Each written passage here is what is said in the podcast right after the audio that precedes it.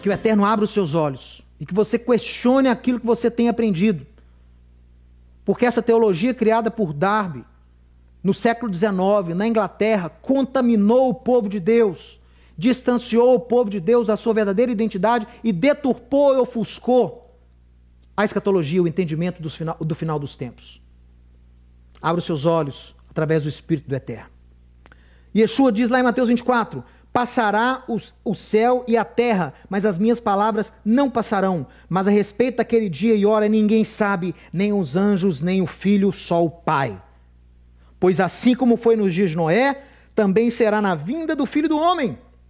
Porque, assim como nos dias anteriores ao dilúvio, comiam, bebiam, casavam e davam-se em casamento, isso aqui está falando de promiscuidade, né? Um, um, ambiente sem a lei de Deus, até ao dia em que Noé entrou na arca. E não perceberam, e, senão quando veio o dilúvio e os levou, presta atenção nessa palavra, e os levou, e os levou, e os levou, e os tirou.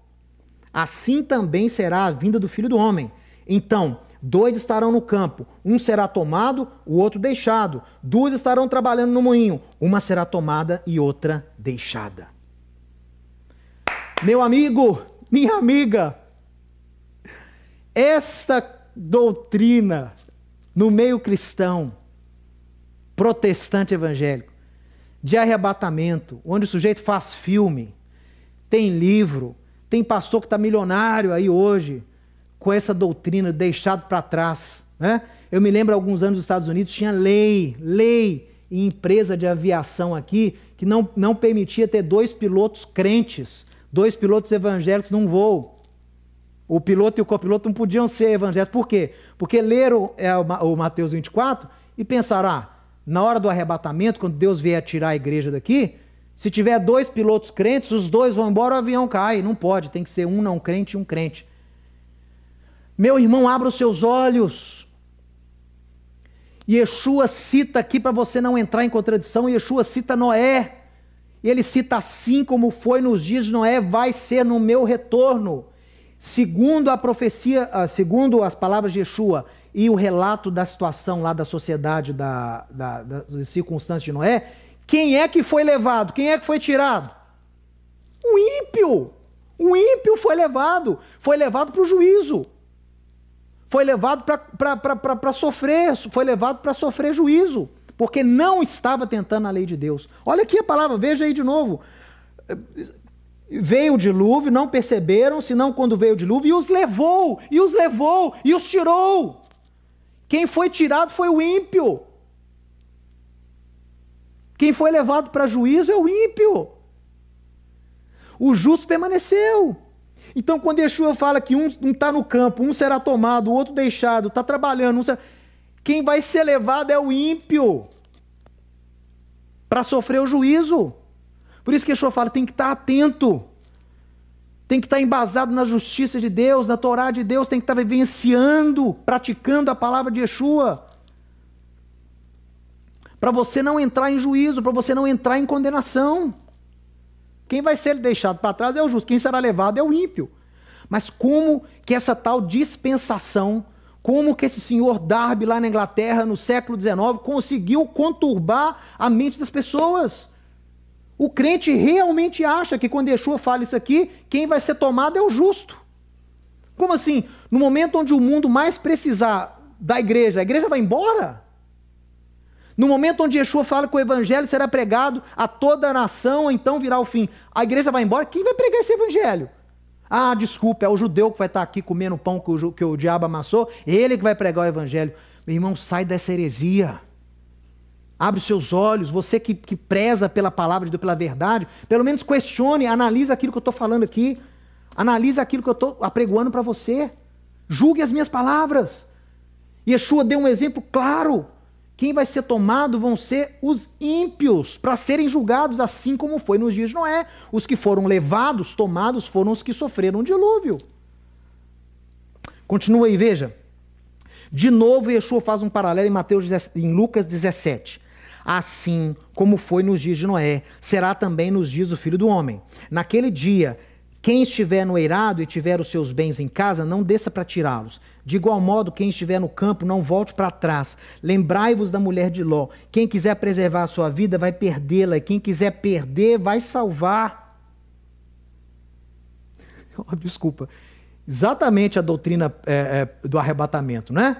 Quem quiser salvar a vida, não, eu vou ser arrebatado porque eu não quero ficar aqui, eu quero salvar a minha vida. E Yeshua está falando, quem acredita, quem fica buscando salvar a vida, vai perder. E quem está disposto a perder a vida, quem está disposto a sofrer com Israel, com todo o povo de Deus, junto, apregoando a Torá, apregoando a justiça de Deus no mundo de trevas, esse vai achar a vida, porque é a promessa de Yeshua.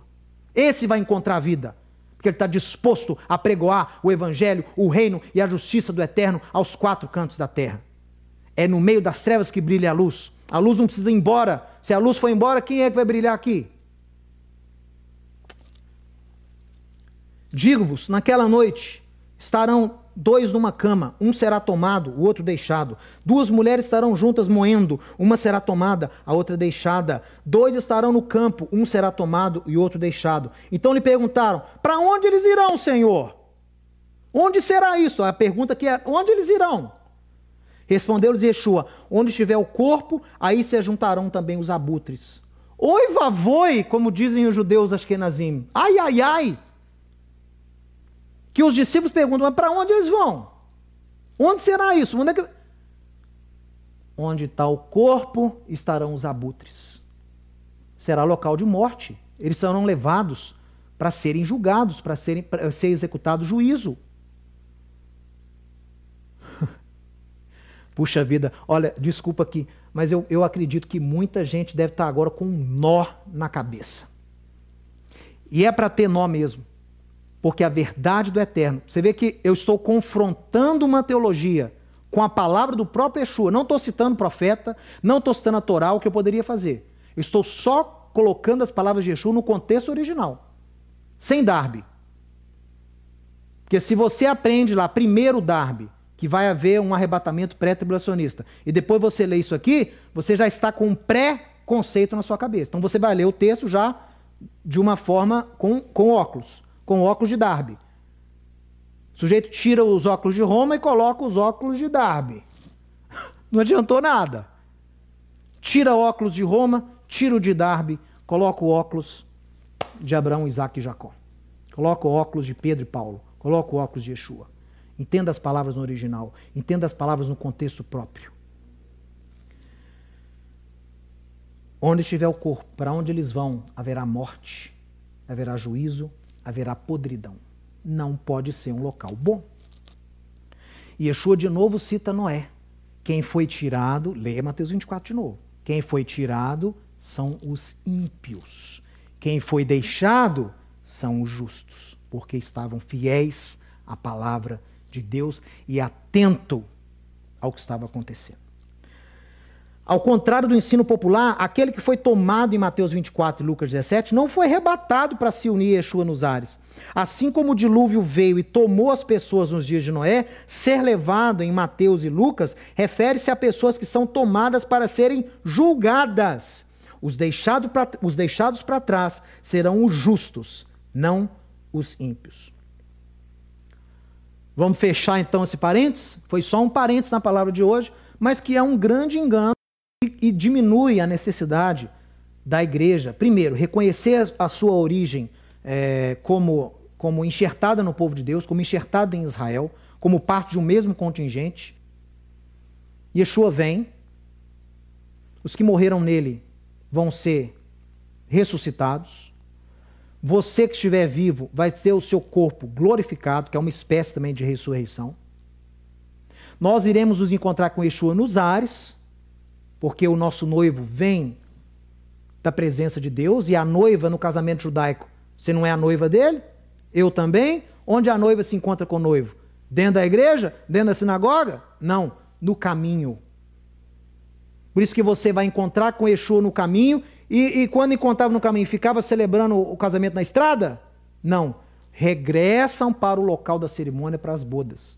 E onde os profetas, onde João no Apocalipse fala que vai ser esse tempo de glória de, de, das nações subindo a Jerusalém de ano em ano? Onde Isaías fala que vai ser esse reinado do Messias mil anos? Jerusalém.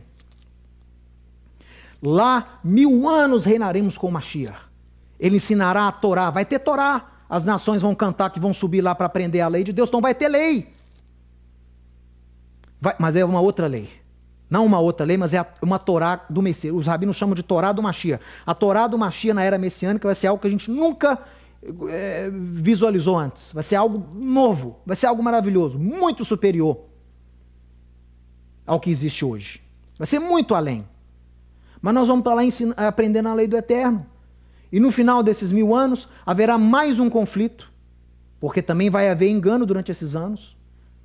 Satã vai ser solto. Esse contingente vai atacar o povo de Deus. O Eterno, então, com Yeshua, vem, aniquila esses inimigos, e a Jerusalém celeste desce e se funde com essa Jerusalém, onde você vai ficar mil anos reinando, e aí então nós teremos novos céus e nova terra. Ok? É o que pregou João e os profetas de Israel.